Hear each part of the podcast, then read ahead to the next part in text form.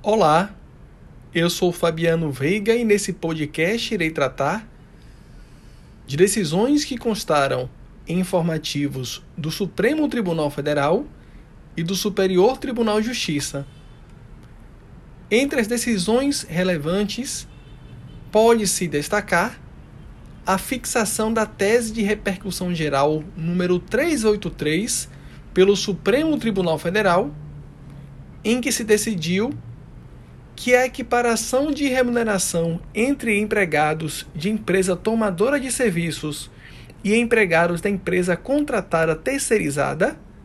fere o princípio da livre iniciativa por se tratarem de agentes econômicos distintos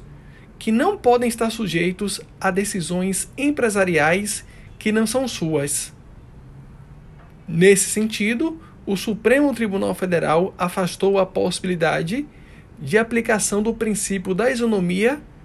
entre trabalhadores terceirizados e trabalhadores contratados diretamente pela empresa tomadora de serviços terceirizados.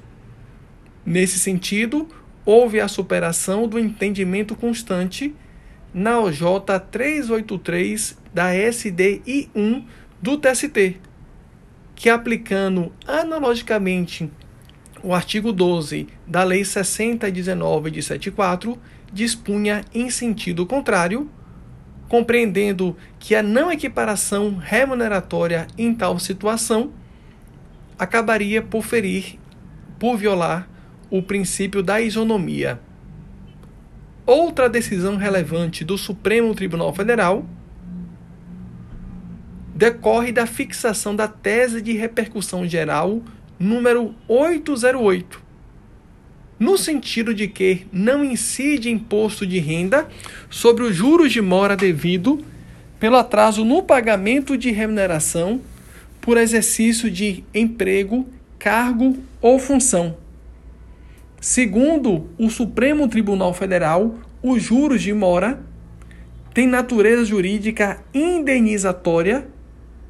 devendo ser entendidos, portanto, como danos emergentes, de modo que não se encontra no campo da materialidade do artigo 153, inciso 3 da Constituição, a possibilidade da legislação ordinária fazer incidir imposto de renda sobre os juros decorrentes do atraso de pagamento de verbas de natureza remuneratória. O Supremo decidiu então pela não recepção do artigo 16 da Lei 4506 de 64 e deu interpretação conforme a Constituição de dispositivo da Lei 7713 de 88 e do artigo 43, parágrafo 1 do Código Tributário Nacional. Tratando de decisões do Superior Tribunal de Justiça, destaca-se a edição da súmula 646 do STJ, no sentido de que é irrelevante a natureza da verba trabalhista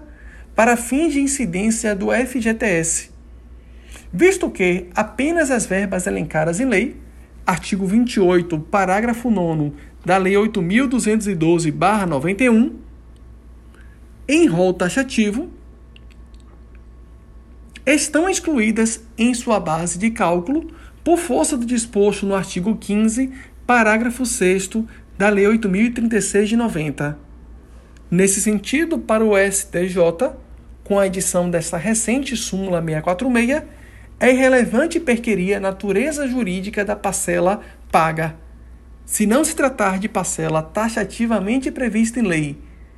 como não objeto de incidência de, de Fundo de Garantia do Tempo de Serviço FGTS,